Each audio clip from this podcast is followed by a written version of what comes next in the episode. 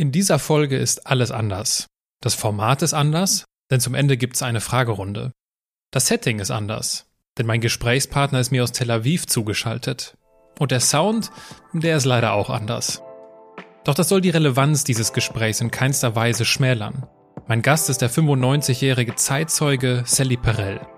Wir sprechen über sein Leben und wie ein jüdischer Junge den Holocaust als Nazi überleben konnte. Menschen und Marken, die in keine Schublade passen. Inspiration für Leben und Karriere. Das ist der Andersmacher Podcast mit Wirtschaftswissenschaftler, Model und Berater Dr. Aaron Brückner.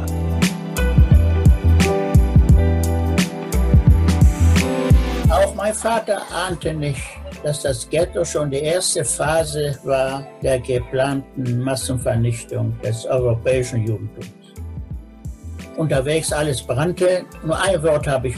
Inferno. Feuer der Hölle. Man trat nur auf Leichen und brennende Pferde. Meine Geschichte ist ja nicht wie alle anderen Zeitzeugen aus dem Holocaust eine traumatische Geschichte.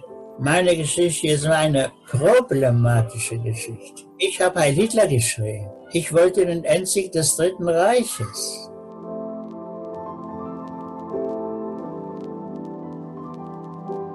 Bevor es losgeht, ein paar Worte noch zu dieser Folge. Seit dem 15. April moderiere ich unter dem digitalen Dach der Friedrich Naumann Stiftung eine Webtalk-Reihe mit dem Namen Zeitzeugen. Jede Woche Mittwoch um 11 Uhr ein neuer Gast. Live. Ein Link zu den zahlreichen Veranstaltungen der Stiftung findest du in der Beschreibung.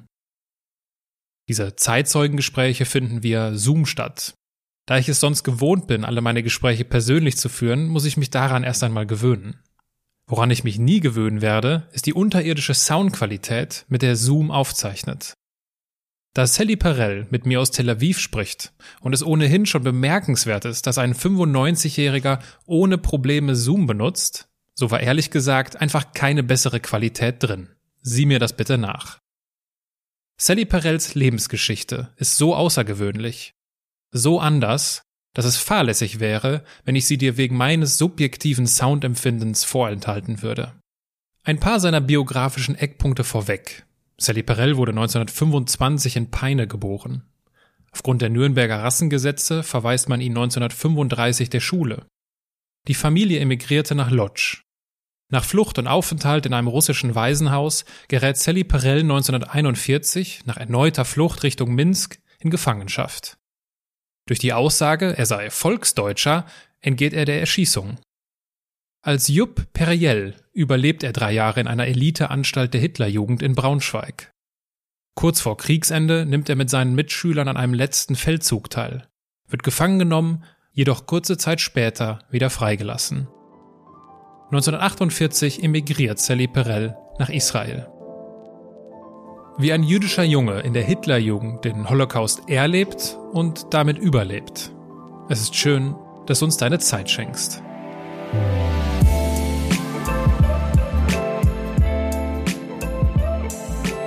Ansonsten äh, könnten wir dann nämlich loslegen, Herr Perel. Äh, ich habe da mal was vorbereitet, Herr Perel. Shalom Raf Adon Perel, Naim Lehakir, תודה לך שהצטרפת אלינו לשיחה. אני מודה לך, ואני עושה את זה בחפץ לב. Gut, davon habe ich jetzt natürlich nichts verstanden. כל הקהל. Also ich begrüße alle, euch allen und freue mich, Anteil nehmen zu dürfen. Sehr schön. Dann kann ich meiner kleinen Schwester, die in Tel Aviv lebt, äh, beglückwünschen, dass sie das gut für mich formuliert hat, ja? Und da ruft schon der erste Hörer wahrscheinlich an. ja, da ist Telefon. Rufen Sie später zurück. Lassen Sie uns, äh, lassen Sie uns gerne die, die Zeit äh, jetzt nutzen und äh, wir steigen mal ein. Herr Perel, vor fünf Jahren haben Sie in einem Interview gesagt, dass sie zwei Visionen haben. Einmal die, die Aufklärung gegen den Neonazismus und die zweite Vision der Frieden mit den Palästinensern. Ja. Wenn Sie so jetzt im Jahr 2020 mal äh, eine Bilanz ziehen, wo stehen Sie denn mit Blick auf diese zwei Visionen von Ihnen? Ja, ich, äh, äh das Ziel ist ja noch nicht erreicht. Es gibt auch immer Neonazismus in Deutschland und es gibt noch keinen Frieden mit den Palästinensern, aber ich werde alles tun, damit äh, meine Vision zum Frieden und zum Demokratie zu schützen weiterzumachen. Und vielleicht gelingt es uns ja heute mit diesem Gespräch und auch mit, mit unseren Zuschauern, es sind mittlerweile knapp 300 Zuschauer, äh, einen kleinen, bescheidenen Beitrag dafür zu leisten. Unser Gespräch heute basiert sich in erster Linie auf diesem Buch, auf Ihrem Buch. Und es macht meistens bei solchen Gesprächen Sinn, einfach vorne anzufangen. Ja, bitte. Sie wurden, Sie wurden am 21. April 1925 geboren. Und Sie sagen sehr häufig in Gesprächen und in Interviews und auch im Buch beschreiben Sie das, dass Sie eine sehr glückliche zehnjährige Kindheit hatten. Ja. Wenn Sie zurückblicken, woran erinnern Sie sich denn am liebsten? Also ich erinnere mich am liebsten an den deutschen Nachbarskinder, wie wir zusammen spielten, oder in Sandkasten oder mit Murmeln. Murmeln war ja das Hauptspiel wir hatten noch damals kein Handy und kein Pokémon und keine diese Krimiserien im Fernsehen, sondern wir waren alle draußen und waren in der Natur und hatte Spaß gemacht. Und wir waren auch Zeugen, dass zum ersten Mal in unserem kleinen Städtchen ein Auto erschien. Das habe ich erlebt. Das war ein großes Ereignis. Also es war schon eine glückliche Kindheit, ja. Wie wurde darauf reagiert, auf so das, das erste Auto im Dorf? Das erste Auto, ja, das könnte man gar nicht vorstellen. Wo, wo sind die Pferde? Ja. ja. ja, und dann haben wir stark gehupt, das waren solche Gummihupen, ja, an die ersten Autos. Da durften wir hupen. Also das war schon erste WG mit einer neuen Technik. Ja, äh, es, es dauerte dann ein paar Jahre, dann gab es die ersten Begegnungen mit äh, sehr dunklen Dingen in, in unserer Weltgeschichte. Am 30. Januar 1933 äh, fand die Machtergriff, äh, Machtergreifung Hitlers statt. Ja. Ich, ich musste ehrlich gesagt, ich, ich stolperte ehrlich gesagt über eine Aussage Ihres Vaters, dass Sie sagen, mein Vater hat gesagt, Zitat, der Nah hält nicht länger als 80 Tage aus. Ja. Wie erklären Sie sich denn eine solche Fehleinschätzung von, ja, von Betroffenen? Ja, äh, das war so die allgemeine Meinung hieß es damals, dass dieser Verrückte hält nicht mehr wie 80 Tage lang. Und leider von den 80 Tagen wurden zwölf Jahre. Und das war vermutlich mit so viel Millionen, mit 60 Millionen Opfer. Aber wie kommt das? Wie erklären Sie sich das? Warum? Weil ich meine, es war jetzt ja nicht so, dass, äh, dass Hitler das irgendwie geheim gehalten hat, was seine Pläne waren. Die, waren. die wurden ja sehr offen und transparent kommuniziert, muss man ja so sagen. Ja, die Leute waren wahrscheinlich so naiv, dass sie gar nicht sich vorstellen könnten, dass sowas passieren kann. Dass man industriell Menschen töten wird, massenhaft. Das könnte man sich damals nicht vorstellen. Sie konnten sich wahrscheinlich genauso wenig vorstellen, dass Sie die Schule, die Sie gerne besucht haben, ja. äh, plötzlich verlassen mussten. Vielleicht können Sie uns mal mit in diesen Moment nehmen, den Sie ja sehr häufig so als traumatischstes Ereignis beschreiben, wie Sie von dieser Schule verwiesen worden sind. Wie war das? Also nach den äh, Nürnberger Rassengesetzen, die im November 1935 in Kraft traten, ein paar Wochen danach wurde ich zum Schulleiter geschickt. Er gab mir einen Zettel für die Eltern und jetzt sagt er, Juden lernen nicht mal unsere Schule. Und als ich heulend mit dem Zettel nach Hause lief, das verblieb für mich bis heute eine offene Wunde. Das verblieb für mich das traumatischste Erlebnis meiner Kindheit dieses barbarische Rausschmeißen aus der Schule nur wegen des Andersseins. Hm. Wie sind Sie, wie sind Sie denn in der Familie dann damit umgegangen? Was haben denn Ihre Eltern gesagt dazu? Also wir haben nachher äh, unseren äh, Rabbiner genommen. Wir hatten äh, nachher noch ein paar Kinder äh, private Unterricht bekommen. Und dann haben wir auch Deutschland verlassen. 1935. Wurde das, wurde das jetzt, dass die, dass die jüdischen Kinder die Schulen nicht mehr besuchen durften, wurde das einfach akzeptiert oder wurde, also das, ich meine, da, da, da müssen ja alle Alarmglocken schrillen. Äh, wie, was war da so die Stimmung in Ihrer Familie? In Familienstimmung war die Stimmung sehr bedrückend, aber die allgemeine Meinung draußen, das hat man einfach so hingenommen. Mhm. Ja, dass man sich über Nacht so, äh, so, so äh, andere äh, Meinung plötzlich bekam. Das führte dann so weit, dass Sie, und das ist das, was Sie gerade auch schon ansprechen, 1939 im Alter von 14 Jahren äh, nach Osten geflohen sind, auf, nach auf ja. genau, nach, nach, nach Lodz, auf, auf Anweisung quasi ihrer Eltern. Ja. Und dann kommt es zu dieser Situation, dass ihre Eltern ja die, die Grundlage für ihre innere zukünftige Zerrissenheit legen. Und zwar sagt ihre Mutter ihnen, du sollst leben, Sally. Und ihr Vater rät ihnen, aber vergiss nicht, woher du kommst. Also ja. Ne, mit, mit Blick auf die. Nach, nach dem Überfall Deutschlands auf Polen, also mit dem Beginn des Zweiten Weltkrieges am 1. September 1939, vier Wochen nach der äh, äh, nachdem die deutschen Truppen nach Lodz einmarschierten, sollten alle Juden ins Ghetto. Und meine Eltern fühlten, ins Ghetto kommt man rein, aber lebendig nicht mehr raus. Und haben beschlossen, ich war damals 14, mit meinem ältesten Bruder, der ist Isaac, der war schon damals 30, dass wir nicht ins Ghetto ziehen, sondern sofort flüchten nach Ostpolen, weil Lodz liegt im Westpolen war nach Ostpolen marschierte damals die Rote Armee ein der damaligen Sowjetunion. Mhm. Aufgrund des damaligen Pakt, Hitler-Stalin-Pakt oder Ribbentrop-Molotow-Pakt. Ja, und da müssen wir unser Haus, Familie, Eltern verlassen, wir beide Brüder. Und das war der Abschied unserer Eltern. Vater sagte, vergiss nicht, wer du bist. Bleibe um jeden Umstand immer Jude und glaube an Gott und dann wird dich Gott auch immer beschützen. Und Mutter fügte hinzu, geh, weil du sollst leben.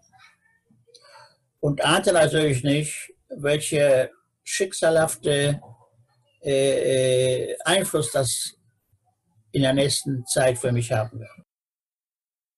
Auf die Gefahr hin, dass es möglicherweise eine sehr naive Frage von mir ist, warum ist denn nicht die gesamte Familie geflohen? Ja, wieder mal, mein Vater war der Meinung, wir junge Männer müssen gehen, weil im Krieg sammelten wir junge Männer zusammen zu verschiedenen Arbeiten. Aber wir ältere Leute und äh, meine Schwester, die war sechs Jahre älter wie ich, unser Schicksal wird sein wie alle anderen Juden in Lodz. So hieß es. Aber ihr, junge Männer, müsst gehen. Auch mein Vater ahnte nicht, dass das Ghetto schon die erste Phase war der geplanten Massenvernichtung des europäischen Judentums. Das hat niemand geahnt, was bevorsteht. Sie, Sie fliehen nach Osten mit ihrem Bruder, mit einem ihrer, mit einem ihrer Brüder und sie kommen und da gewinnt natürlich so ein Ausspruch ihrer Mutter, du sollst leben, schon sehr schnell an großer Bedeutung. Sie wären ja bei dieser Flucht schon fast ums Leben gekommen wenn nicht ein russischer Soldat, glaube ich, war es, sie gerettet hätte. Trinken äh, gerettet, ja. Genau. Äh, Nämlich der Roten Armee bis heute dankbar. Ja, das glaube ich. Mist, sprang ins Wasser und rettete mich vor dem Ertrinken in diesem eiskalten Wasser. Es war ja Winter eine, eine extreme Situation, auf die wir jetzt nicht so im Detail eingehen. Wir können auf ganz viele Situationen Ihrer Biografie nicht im Detail eingehen, sonst kommen wir mit der Zeit hier überhaupt nicht zu Pötte. Deswegen, ich spule ein bisschen vor. Sie sind in, in Grodno, Sie sind, äh, Sie befinden sich in diesem, in diesem Waisenhaus und Sie bekommen an einem Tag überraschenden und zwar sehr positiven Besuch. Ihre Schwester Bertha steht plötzlich vor Ihnen. Ist das nicht so ein, ist das nicht so ein Moment gewesen, wo Sie vielleicht gedacht haben, oh, jetzt wird doch wieder alles gut und schon bald ist alles wieder so wie früher? Ja, erstmal war die, die Begegnung, also ich, Ich kriege noch jetzt Gänsehaut, wenn ich sie, sie plötzlich so in meist zerrissenen Kleidung vor mir sah, total erschöpft. Und äh, äh das ist mir noch bis heute in meinen Augen einer der dramatischsten Begegnungen mit meiner Schwester, die ich hatte. Aber sie fuhr dann weiter nach Wilna zu meinem Bruder. Ja. Wir haben, sie hat nur eine Nacht im Kinderheim bei mir übernachtet. Und dann fuhr sie weiter, nach, als ich mit meinem Bruder in Wilna begegnet. Mhm. Ja. Sie bleiben in diesem Waisenhaus? In diesem jüdischen Waisenhaus. Genau, bis zum 22. Juni 1941. Es beginnt das Unternehmen Barbarossa. Äh, genau im Alter von 16 Jahren fliehen sie ein weiteres Mal, diesmal in Richtung Minsk, aber da kommen sie nicht an. Was passiert auf diesem Weg? Wie wird aus Salomon Perel an dieser Stelle Josef Periel? Josef Periel, ja. Also flüchten, eine Massenflucht war das ja vor den Deutschen, äh, vor der angreifenden Wehrmacht. Äh, ich kann mich erinnern, unterwegs alles brannte, also Inferno, nur ein Wort habe ich, Inferno, Feuer der Hölle. Man trat nur auf Leichen und brennende Pferde. Und so kam ich doch mit dieser flüchtigen Menschenmasse bis an die Vorstadt von Minsk. Hier waren von der Wehrmacht nicht nur eingeholt, sondern eingekesselt. Und alle tausend mussten ein großes Feld den langen Rhein anstellen, um sich der deutschen Gefangenschaft zu übergeben. Und Juden wurden nicht in Gefangenschaft genommen, Ausbrecherbefehl der Oberkommando der Wehrmacht. Juden wurden gruppenweise aussortiert und den Wald zum Erschießen. Als ich das hörte, dass Juden nicht in Gefangenschaft genommen werden, habe ich mir erstmal mich an der allerlängsten Reihe angestellt, um irgendwie das mehr Zeit zu gewinnen. Ich war 16 Jahre alt, natürlich bebte ich meinen ganzen Körper. Ich kann mich erinnern, nur mit den Lippen konnte ich noch murmeln, Mama, Papa, ich will noch nicht sterben. Und so ging es Schritt nach Schritt vorwärts. Es gab kein Zurück. Der Verstand war auch schon weg, aber die Instinkte wirkten noch. Bestimmt Moment habe ich ganz vorsichtig mit meinem Schuhabsatz so ein kleines Loch in der weichen Felderde ausgegraben und vergrub dort alle meine Ausweise, die jüdische Abstammung bewiesen. Und ich war schon zwischen auch Mitglied der kommunistischen Jugend der Sowjetunion. Das alles tief vergraben. Und jetzt ohne jüdische Ausweise ging es wieder vorwärts. Und als ich schon vollkommen ohnmächtig war, ich war sicher Zeit zum Sterben, hörte ich plötzlich mir gegenüber dem Befehl, Hände hoch. Jetzt kam er ruhig an die Reihe. Vor mir stand ein deutscher Soldat.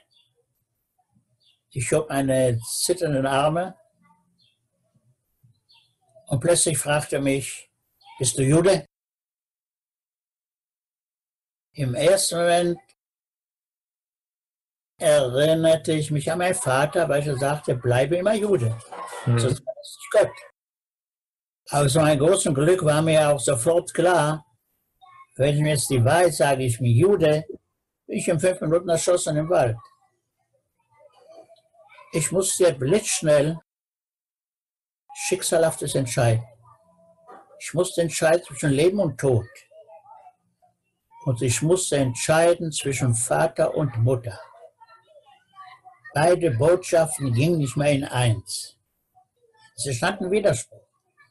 Mein Papa sagte, er bleibe immer Jude, würde es Tod bedeuten. Mhm. Aber die Mutter sagte, du sollst leben. Jedenfalls, mir schien damals mit meinen 16 Jahren so zittern stehend vor dem Tod. Und mir scheint auch heute, dass das Recht aufs Leben über jegliche Formen von Glauben und Religion steht. Nur das Menschenleben ist heilig. Alles andere soll sich noch so heilig nennen, ist diesem Wert untergeordnet. Meiner Meinung nach soll auf die, darf auf dieser Welt kein Zweck bestehen, für welches man besonders ein junges Menschenleben opfern soll. Und in diesen Sekunden, als ich zitternd vor diesen deutschen Soldaten stand, mit erhobenen Händen, in meinem Kopf herrschte totaler Chaos. Die Gedanken rannten durch den Kopf, Geschwindigkeit von Bruchteil der Sekunde. Aber plötzlich, in diesem Wirrwarr der Gedanken, hört sich die klare Stimme meiner Mutter. Sally, du sollst leben. Und die Angst verflog.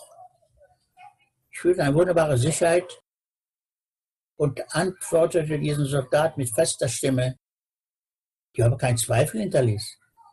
Sagt sie mir, nee, ich bin doch kein Jude. Ich bin Volksdeutscher. Und das Glück geschah, er hat mir auch geglaubt. Jetzt warum Glück? Weil alle Männer, die an den Rhein kamen, mussten vor den deutschen Soldaten ihre Hosen runterlassen. Und wurden beschaut, wer von diesen Männern beschnitten ist, also Judith. Die wurden zum, zum Erschießen herausgeschleppt. Und mir hat er geglaubt, und ich musste meine Hosen nicht runterlassen. Und hat sich sehr gefreut. Ich bin Volksdeutscher und äh, habe mich sofort in ihre Stabskompanie gebracht. Auch dort hat mich zum Hauptbefehl mit großen Freudeempfang ich ernannte mich, äh, wie ich mich erinnere, äh, Beutedeutscher oder Wolgadeutscher. Aber seine erste Frage war, wo sind deine Ausweise? Ja, der hat sich ja vergraben. Und hier musste ich die einzigste Waffe benutzen, die mir damals zur Verfügung stand, die Lüge. Und als er mich fragte, wie ist mein Vorname, da musste ich lügen. Anstatt Sally oder Schlomo habe ich mich Josef genannt. Und statt Perel, Periel. Und ahnte nicht, dass mich diese kleine Lüge nur in wenigen Monaten zu einem jungen Nationalsozialisten machen wird. Mhm. Das können diesen Schreck, Moment des Schreckens nicht ahnen. Mhm. Also, wenn man sich mit ihrer, mit ihrer Biografie beschäftigt und wenn man ihre ihre Bücher liest und äh, Interviews mit ihnen schaut, dann hat man sehr häufig einen, äh, da muss man häufig sehr, sehr hart schlucken. Äh, einen ganz heftigen Kloß hatte ich im Hals, als ich davon hörte, dass sie diesen Soldaten, ja. der ihnen dort geglaubt hat, ja. nach dem Krieg wieder getroffen haben und mit ihm, und ich glaube sogar mehr, mehrmals wieder getroffen. Und einmal waren sie mit ihm bei einer, bei einer Schulveranstaltung. Vielleicht können Sie uns davon berichten, wie das war. Ja, ich war eingeladen in Lübeck zu ähm, Gymnasium, Thomas Mann Gymnasium. Und da dieser Soldat, er hieß äh, Ehrenfried Weidemann, also wir nannten ihn Friedel. Da habe ich gedacht, ich lade ihn auch ein zu meinem Vortrag in dieser Schule, ist ja in Lübeck. Und er kam auch mit und saß in der ersten Reihe. Und als ich meinen Vortrag an den Punkt kam, wo ich sagte, und plötzlich stand ich vor einem deutschen Soldaten, der mich fragte, ob ich Jude bin, da sagte ich den Schüler, und dieser Soldat sitzt hier bei euch in der ersten Reihe. Es war ein riesiger Aufruhr, alle standen auf, wollten ja diesen Herrn anschauen. Und äh, ich kann es heute gar nicht so richtig beschreiben. Es war ein Tumult, äh, Schüler fingen an zu. Es war eine kolossale Aufregung. die Lage konnte man kaum beherrschen. Ja, und dann irgendwie wollte ich alle beruhigen und weiter erzählen, wie das mit diesen Soldaten war. Und da stand ein Schüler auf und wollte eine Frage stellen an mich. So dachte ich an mich. Und da Sie fragen, bitte nachdem ich meinen Vortrag beende. Nee, ich will diesen Herrn was fragen. Ja, dann frage ich. Und da fragte Herr Weidemann, aber wie würden Sie handeln? Würde, er damals, würde Ihnen damals die Wahrheit sagen, dass er Jude ist? Und jetzt geschah was. Plötzlich dieser Mann wurde sehr blass und sagte plötzlich, ich würde Ihnen sagen, gehen, geh 100 Meter weiter, würde er schießen. Mhm. da war in der Aula Tolles los. Also ein durch alles weinte und, und Fragen und, und da ging ich runter von meinem Podium und gab ihm die Hand. Er war ganz blass, er war, als ob er gar nicht auf dieser Welt jetzt wäre. So schien es mir. Ich gab ihm die Hand und sagte, Friedel, ich gebe der Hand nicht um Verzeihung, aber als menschliche Geste. Du hast jetzt eine Wahrheit losgeworden, bevor du nach oben gehst. Jetzt wirst du auch in dir deine mehr Ruhe und Erleichterung finden. Du hast diese Wahrheit losgeworden. Mhm. Ich weiß es zu schätzen. Ja, und dann haben wir Vortrag weitergemacht und wir blieben nachher in Kontakt. Und ich habe mir immer so die Frage gestellt, wie bezieht man sich zu so einem Mann? Er könnte wirklich mein potenzieller Henker sein. Aber ohne dass er es wollte, hat er mein Leben gerettet, indem er mir glaubte, dass ich Volkslöcher. Eine sehr ambivalente Beziehung zu ihm. Aber da ich von Natur aus nicht äh, von Hass und Rachegefühl erfüllt bin, habe ich mit ihm doch äh, eine mehr oder weniger freundliche Beziehung nach dem Krieg gehabt. Ja, also beeindruckend, bewegend und äh, einfach ein sehr, sehr ehrlicher Moment, scheinbar. Ein menschlicher Moment. Ein ganz menschlicher Moment, ganz genau von, von beiden Seiten. Also es, es gibt in dieser Zeit, die dann, die dann folgt, gibt es unzählige Situationen, über die wir jetzt äh, ausführlich sprechen könnten. Sie haben äh, beispielsweise Stalins Sohn kennengelernt bei seiner Festnahme. Sie haben das Angebot bekommen, adoptiert, adoptiert zu werden. Äh, sie haben letztendlich ähm, die Bescheinigung auf Papier bekommen, äh, dass sie Volksdeutscher sind, was lebenswichtig für sie und für ihre späteren Verlauf ja war. Auf diese Sachen können wir an dieser Stelle nicht ausführlich eingehen. Was mich aber, und wenn wir jetzt ein bisschen den Zeitraffer einlegen und vorspulen und Sie werden später mit ihrer Einheit nach Estland verlegt und dann geht's für sie zurück, weil sie noch zu jung sind, um, um, eben, um am Kriegsgeschehen teilzunehmen. Und sie kommen an in einem Berliner Hotel. Ja. Und ich möchte an dieser Stelle ein, äh, eine Passage aus ihrem Buch vorlesen, wenn ich so frei sein darf. Es ist ein, ein, ein längerer Absatz, aber es lohnt sich. Äußerlich sah ich aus wie einer von Ihnen, alle hatten mich Heil Hitler grüßen sehen. Und obwohl es verwundern mag, muss ich gestehen, dass die Sache anfing, mir Spaß zu machen und zu schmeicheln. Heute, mit dem Abstand von rund 50 Jahren, bin ich mir im Klaren darüber, dass damals ein ganz bestimmter Prozess in mir in Gang gesetzt wurde. In diesem Hotel wurde der Keim zu meiner späteren Identifikation mit der nationalsozialistischen Ideologie gelegt. Will man diesen Prozess verstehen, muss man sich die seelische Notlage vorstellen, in der ich mich befand. Ich war ein Einzelkämpfer in einem Meer von Hakenkreuzen und dies nur, um das Todesurteil hinauszuzögern, das über mich gefällt worden war, weil ich Jude war. Ich wollte leben, noch eine Stunde, einen Monat, vielleicht ein Jahr überleben, wollte einfach am Leben bleiben. Ich musste um jeden Preis ihrer perfekten Vernichtungsmaschinerie entgehen, aber ich hatte keine einzige Waffe zu meiner Verteidigung. Ich besaß lediglich ihre Uniform und ihre Abzeichen.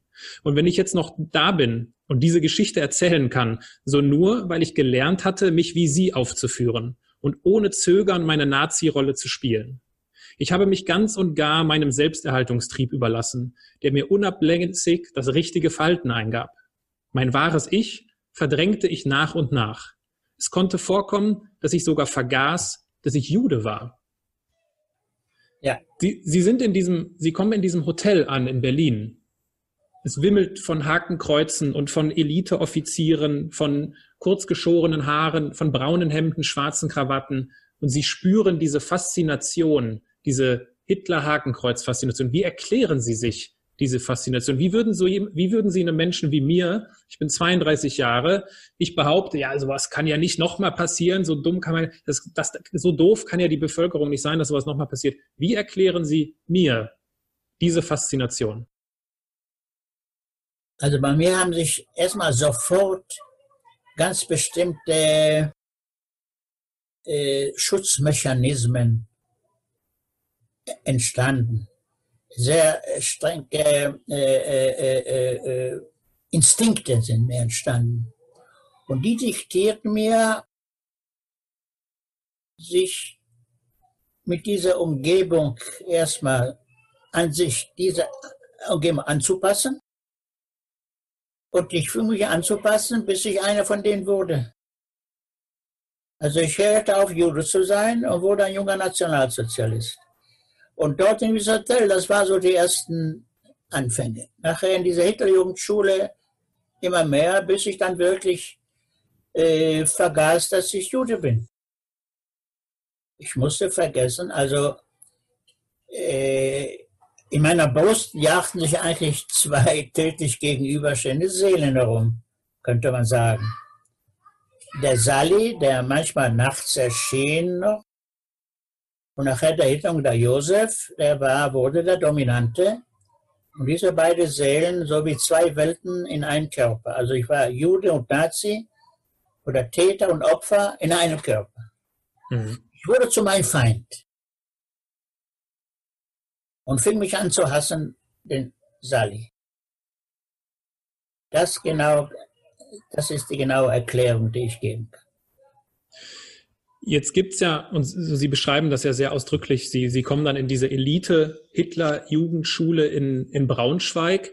Sie, Sie schreiben äh, äh, in Ihrem Buch, glaube ich, äh, so nach dem Motto, ja, also das Schicksal macht sich über mich lustig, das schreiben sie, glaube ich, äh, weil sie ausgerechnet, also sie kommen aus Peine, aus der Nähe von Braunschweig und sie könnten in die, in die, ins ganze Reich geschickt werden. Nein, sie kommen natürlich ausgerechnet nach Braunschweig.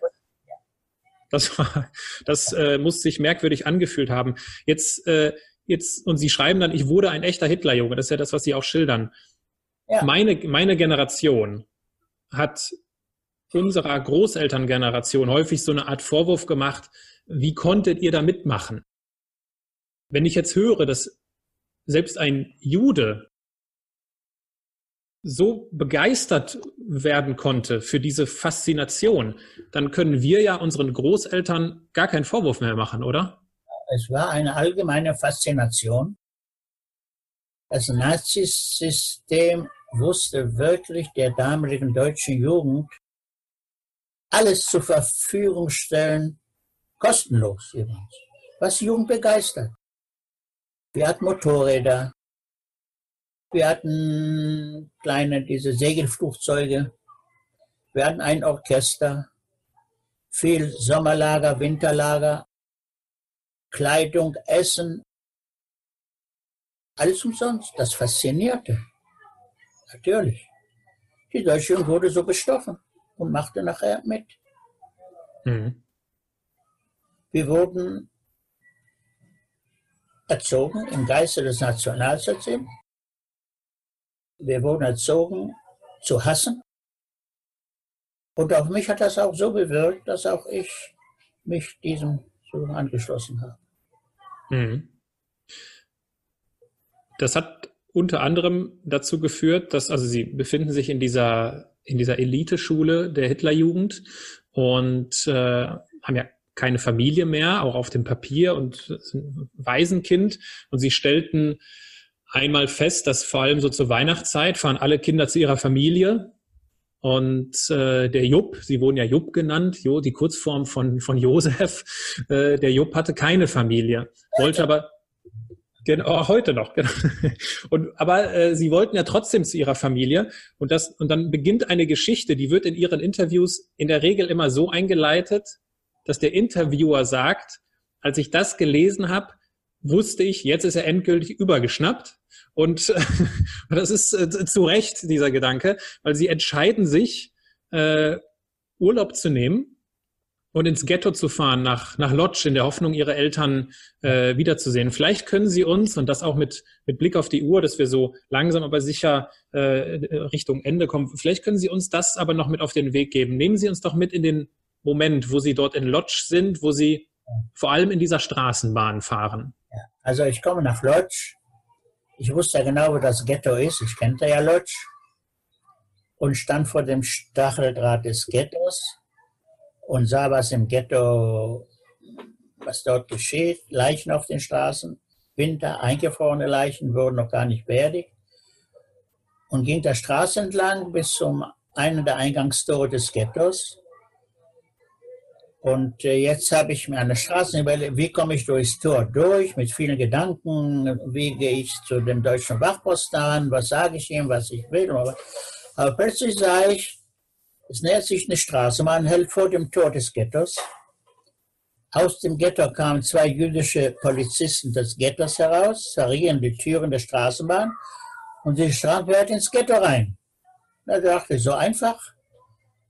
Und auch ich mit der nächsten Straßenbahn fuhr ins Ghetto rein und war im Ghetto drin, was ich noch vor ein paar Minuten für unmöglich hielt. Und äh, ich weiß nicht, ob sich jemand von den zu oder sie oder von den Zuhörern sich überhaupt vorstellen kann, welche Welle der, der, der, der welche Flut der, der äh, Hoffnung mich überflutet, weil ich war sicher, bald bin ich bei Papa und Mama zu Hause.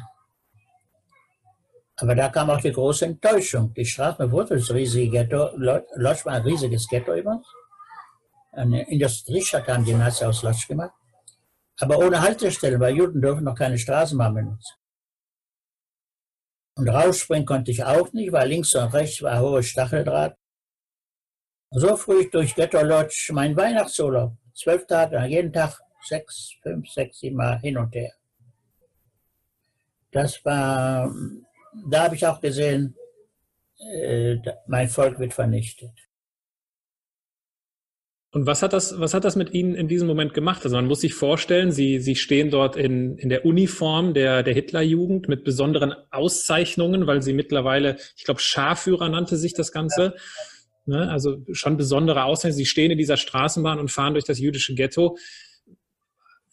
Was hat das, was hat das mit Ihnen in diesem Moment gemacht? Haben Sie daran, haben Sie am Jupp gezweifelt in diesem Moment?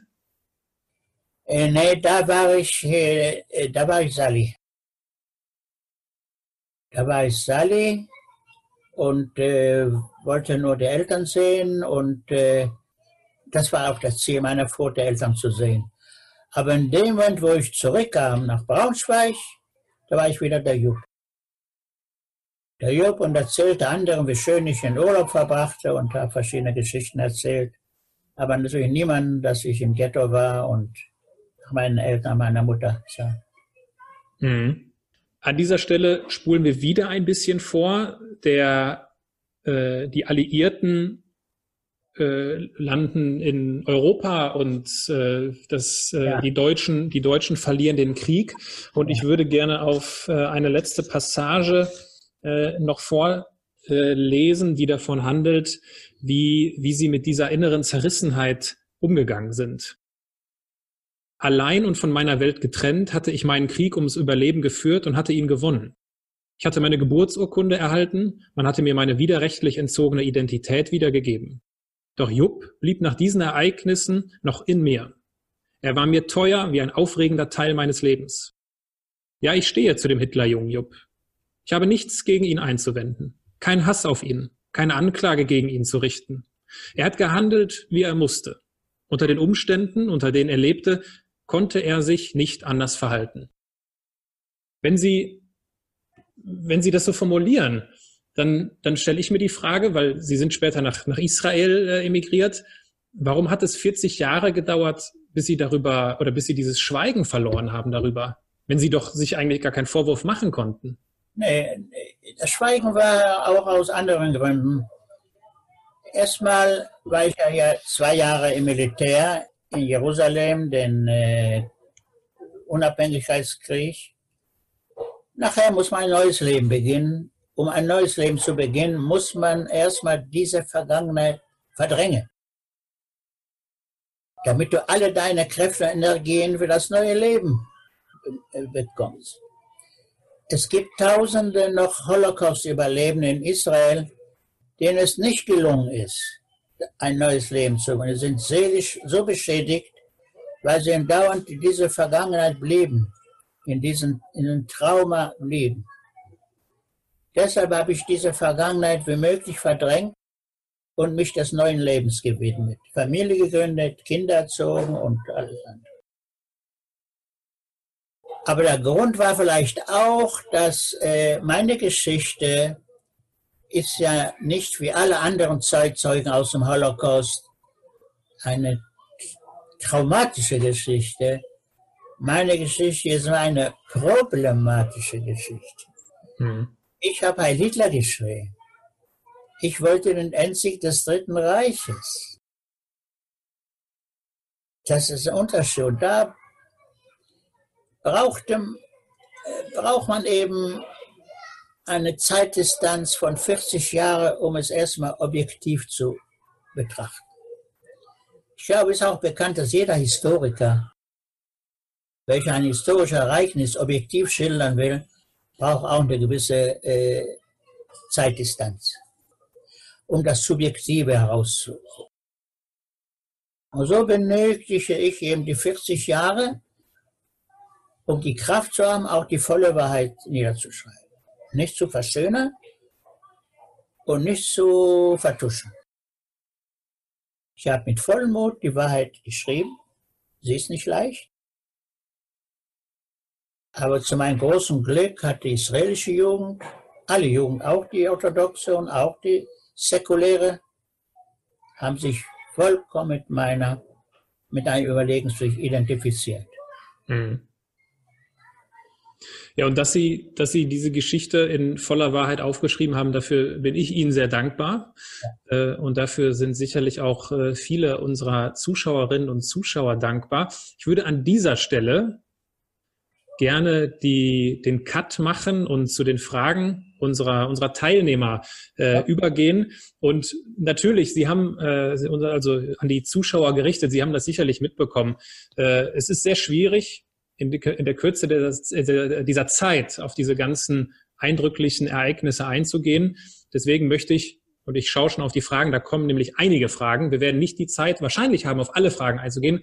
Deswegen ja. freue ich mich, Ihnen mitzuteilen, dass wir in einer Woche am 22. April, also ein Tag nach ihrem 95. Geburtstag ja. äh, nochmal das Vergnügen haben werden. Also es wird eine, es wird eine zweite Folge geben, es wird einen zweiten Teil geben. Ähm, die Zuschauerinnen und Zuschauer dürfen das also mit einkalkulieren. Äh, ich schaue mir jetzt mal ein bisschen hier rein und äh, scrolle hier durch und finde die erste Frage, die ich an Sie direkt äh, weitergeben möchte, Herr Perel. Die Frage stand, stammt von Sibylla Elsing. Sie stammen aus einem sehr religiösen Haus. Ihr, Ihr Vater war ja, glaube ich, sogar Rabbi.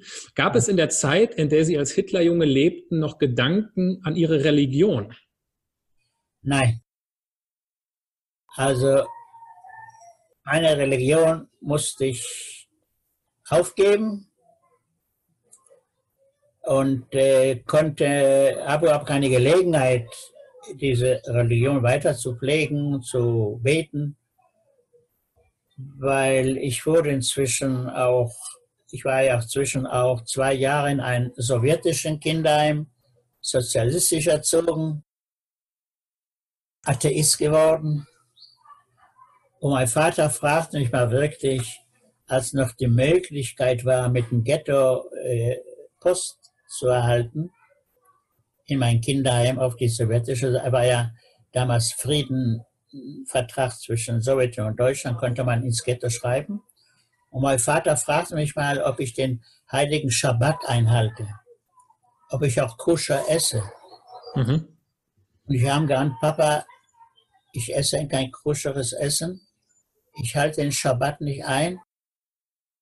Aber was ich nicht geschrieben habe, dass es für mich überhaupt aufhörte, wichtig zu sein. Mhm. Das Wichtigste war für mich das Überleben. Und nach dem Überleben kann man entscheiden, gehe ich zur Religion zurück oder nicht. Mhm. Aber wegen Auschwitz war es mir schwer, zur Religion zurückzugehen. Auschwitz und Gott geht nicht zusammen. Aber das ist eine interessante Frage, wirklich. Also ich kehre nicht zur Religion zurück. Ich bin jetzt Atheist, aber mir sagte man ein bisschen Humor noch machen kann, ein älterer Herr sagte, Sally, jeder Mensch, der sich von Gott entfernte, je älter er wird, desto mehr kommt er zu Gott zurück. Er sagt ihm, das wird vielleicht bei mir auch so sein, aber vorläufig bin ich noch so jung. ja, Zeit sich das ja, das ist also eine, eine sehr gute Frage. Ähm, und da brennen mir auch ganz viele Rückfragen äh, unter den Fingernägeln, aber die beweist mir einfach auf, wenn wir in einer Woche wieder das Vergnügen haben. Herr Perel, ich greife die Frage von Herrn Martin Hören auf. Was denkt Herr Perel über die Verfilmung seines Lebens? Ja, also der Film ist für mich eigentlich äh, nicht so wie bei einem anderen so üblich ein Film. Für mich ist er eine Familiendokumentation, wo ich meine Mutter sehe, meinen Vater sehe, meine Geschwister sehe. Natürlich ist das für mich, hat das eine ganz andere Bedeutung wie für jeden einen normalen Menschen ein Film. Trotzdem, der Film ist ja kein Dokumentarfilm. Im Film gibt es viel Freiheit der Kunst, wie man sagt, Freedom of Art, ja. Also mhm. die Regisseuren viel genommen. Aber trotzdem ist für mich ein so ein Familie, Familiendokument, in welchem ich meine Mutter sehe und mich in sie äh, vertiefe, mein Vater, und die Gedanken kommen da immer hoch über meine Familie, die die Nazis zerstört. Zu wie viel, wenn ich da dann einhaken darf, was man sich, glaube ich, vielleicht geht ja auch dahin die Frage, was man sich schnell fragt, ist so, wie wahrheitsgetreu ist denn der Film? Also wenn Sie das auf einer prozentualen Skala bis 100 Prozent, wie, wie viel, wie nah an der Wahrheit ist es? Äh, würde sagen 75 Prozent. Also der Film zeigt deutlich dieses Doppelleben. Ja. Das zeigt er. Aber es gibt auch Fakten, die es in Wirklichkeit nicht gab, aber haben ja sehr philosophische Bedeutung. Ich kann nur kurz ein Beispiel geben, es noch Zeit gerne, gibt. Gerne. Bonbons von Himmel die Szene, die gab es in der Wirklichkeit nicht. Aber als die Rote Armee nach Polen einmarschierte, und Polen ist ein schwarz-katholisches Land, wollte die sowjetische Propaganda aus den Kindern schnell Atheisten machen. Hat sich die Regisseur so eine Szene ausgedacht. Die Erzieher, die kommunistische Erzieher sagt, die Kinder, betet an Gott, schickt uns Bonbons vom Himmel. Aber Gott schickt keine Bonbons vom Himmel, waren die Kinder von Gott enttäuscht. Und jetzt sagte, lieber Genosse Stalin, schick uns Bonbons vom Himmel und es fallen Bonbons vom Himmel. Und da haben die Kinder, wenn Gott keine schickt und Stalin schickt Bonbons, glauben wir lieber an Stalin. Hm. Sie wollte damit sagen, wie leicht man Kinder überzeugen kann. Deshalb sage ich auch in meinen Vorträgen immer zu aller Jugend, jeden Jahrgang, kritisch denken, selbstständig denken nicht so im Mainstream mitlaufen, so opportunistisch mitlaufen. Mhm. Viele Kriege und Flüchtlinge und Blut uns ersparen. Wenn wir schon bei den Kindern sind, dann greife ich an dieser Stelle die Frage von Ralf Grünke auf. Eine schöne Frage. Haben Sie Ihre Nachbarkinder, mit denen Sie in Ihrer Kindheit gespielt haben, jemals wiedergesehen? Äh, nur einen. Alle anderen sind gefallen im Krieg im im Osten.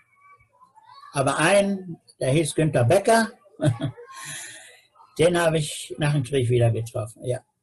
Aber ich habe viele wieder getroffen, die, mit denen ich noch in Peine in der Klasse war. In Peine, ja. Ah, äh, aber äh, ich dachte, er meinte, ob ich die Hitlerjungen wieder getroffen habe. Ich vermute, er meinte die aus ihren glücklichen Kindheitstagen, aus Peine. Habe ich einige wieder getroffen, ja. Ja. Und wie war, wie, wie war dieses Wiedertreffen? Wie wurden Sie dort aufgenommen? Ja, das war sehr dramatisch auch ein Ereignis. Wir waren auch beide zusammen in einer Schule, im Gymnasium in Peine. Und da haben wir uns vorgestellt, dann wurden so Fragen gestellt. Es war eine sehr, sehr, sehr bewegende äh, äh Begegnung mit meinen ehemaligen Klassenkameraden in, in diesem Gymnasium in Peine viel Nostalgie wurde, Erinnerung, ja. Mhm. Ich mache an dieser Stelle einfach mal weiter. Ist gar nicht so einfach, das hier so alles parallel, äh, parallel zu managen. Ähm, eine Frage von äh, Sophia Bellmann. Wie gehen oder gingen ich glaube, man muss die Vergangenheitsform wählen, gingen Ihre beiden Brüder, die den Holocaust überlebt haben, mit ihrer Geschichte um. Ja. Also mit also, Ihrer persönlichen Geschichte wahrscheinlich. Ne? Mein Bruder ist ja mit mir geflüchtet. Er war nachher im Ghetto Wilna und nachher im Konzentrationslager Dachau. Dort wurde er befreit. Wir haben uns nach dem Krieg begegnet. Und auch er wanderte nach dem Krieg nach Israel aus. Mein zweiter Bruder, der ist David, er wurde vor Kriegsausbruch 1939 ins polnische Militär einberufen, polnischer Soldat, fiel als polnischer Soldat in deutsche Gefangenschaft und war als polnischer Soldat in ein Gefangenschaftslager in Deutschland bei Hannover. Als polnischer Soldat, nicht als jüdischer. Und so wurde er auch behandelt. Und äh, nach einem Jahr oder anderthalb Jahren wurde das Lager geräumt. Alle polnischen Soldaten können zurück nach Hause, nach Polen. Und da kam mein Bruder nach Lodz. Inzwischen waren die Eltern schon im Ghetto. Und er hat sich meinen Eltern ins Ghetto angeschlossen. Und er war mit meinen Eltern bis zum letzten Tag des Ghettos. Er hat überlebt auch. Er wanderte noch 1945 nach Israel aus, da war es noch Palästina, mit der jüdischen Brigade der britischen Armee über Rom, Sinai-Insel, Ägypten, kam er bis nach Tel Aviv und wir haben uns dann 48, 1948 wieder getroffen in Tel Aviv. Die drei Brüder. Und gab es so etwas wie wie, oder wie, wie, offen sind Sie mit Ihrer Geschichte Ihren Brüdern dann gegenüber umgegangen? Brüdern ganz offen, ja. Und wie haben die reagiert? Gab es auch, gab's auch Vorwürfe? Mein Bruder hat mir sofort gesagt, der Älteren, das äh, war mir auch sehr wichtig. Er hat mir gesagt, Sally, mir ist nicht wichtig, wie du überlebt hast. Mir ist wichtig, dass du überlebt hast. Mhm. Schön gesagt. Ja. Schön gesagt und vor allem damit auch die Frage schön beantwortet. Ähm, eine Frage von einem anonymen, anonymen Zuschauer. Was bedeutet die Nation für Sie, also eine nationale Identität oder Patriotismus? Was bedeutet das für Sie? Für mich Patriotismus überhaupt keine Bedeutung. Äh, wie sagte mal, ich weiß nicht, wer das war, Machiavelli oder wie er hieß, das Patriotismus ist der letzte Zuflucht von einem äh, Dummkopf oder wie? so glaube ich, hat das, kennen Sie diese? Nee, nee, nicht. Ich meine, jeder hat Recht, äh, auf sein Vaterland zu leben, muss auch das Recht den anderen geben, genau Vaterland zu leben, aber bis zu einer gewissen Grenze. Da bin ich mit dabei. Aber übertriebener Patriotismus oder diese alle anderen das schüchtert man nur naive Menschen mit ein und man kann mit denen nachher machen, was man will. Das ist übertriebener Patriotismus diese Vaterlandsliebe und diese alle schönen Sachen sind gut, sind wichtig, aber manchmal werden sie missbraucht. Und da muss man sehr vorsichtig sein. Mhm. Stichwort äh, Vaterlandsliebe missbrauchen. Eine weitere Frage von einem wahrscheinlich anderen anonymen Zuschauer besucht, in Anführungsstrichen, besucht Jupp Sie gelegentlich? Wie bitte? Ob Sie gelegentlich von Jupp besucht werden. Also wie stark lebt noch Jupp in Ihnen? Jeden Tag. Jupp lebt in mir sehr lebhaft, ist er in mir verblieben. Ich bin mit dauernd mit ihm in ein Gespräch oder Streit, je nachdem, was gerade so ein Thema wurde. Zum Beispiel, wenn ich einen Dokumentarfilm sehe mit Hakenkreuzfahne, Jupp erweckt sich da ganz anders. Und da sagt Sally, Jupp, lass, lass mich los, ich, diese Fahne beeindruckt nicht mehr, aber Jupp äh, wird davon beeindruckt. Oder wenn sie marschieren, marsch, Jupp will noch mitmarschieren, da sagt Sally, nee, ich marschiere nicht mehr mit. Einfach so ist das heute mit Jupp und Sally. Also Sie haben, wenn ich das richtig verstehe, aufgegeben, einen von diesen beiden Stimmen zu killen, sondern Sie akzeptieren, dass beide da sind und sorgen dafür, dass sie in Unterhaltung bleiben. Ich muss sagen, Jupp war vier Jahre der Dominante in mir. Ja. Heute bin ich der Dominante, der Israeli. Aber ich dulde ihn, weil er hat mich ja gerettet mit seinem Hakenkreuz. Mhm. Kompliziert, ja. Ja, ein, ein, ein Thema, vor allem diese, diese, diese, dieses schizophrene Moment darin, darüber kann man sich, darüber könnte man Abende füllen. Ähm, eine, eine letzte Frage an dieser Stelle mit Blick auf die Uhr von Carina Blommen. Wie erlebten Sie den Moment Ihrer Rückkehr nach Deutschland nach der Zeit des Nationalsozialismus? Oh, das war ein sehr, äh, sehr äh, wichtiger.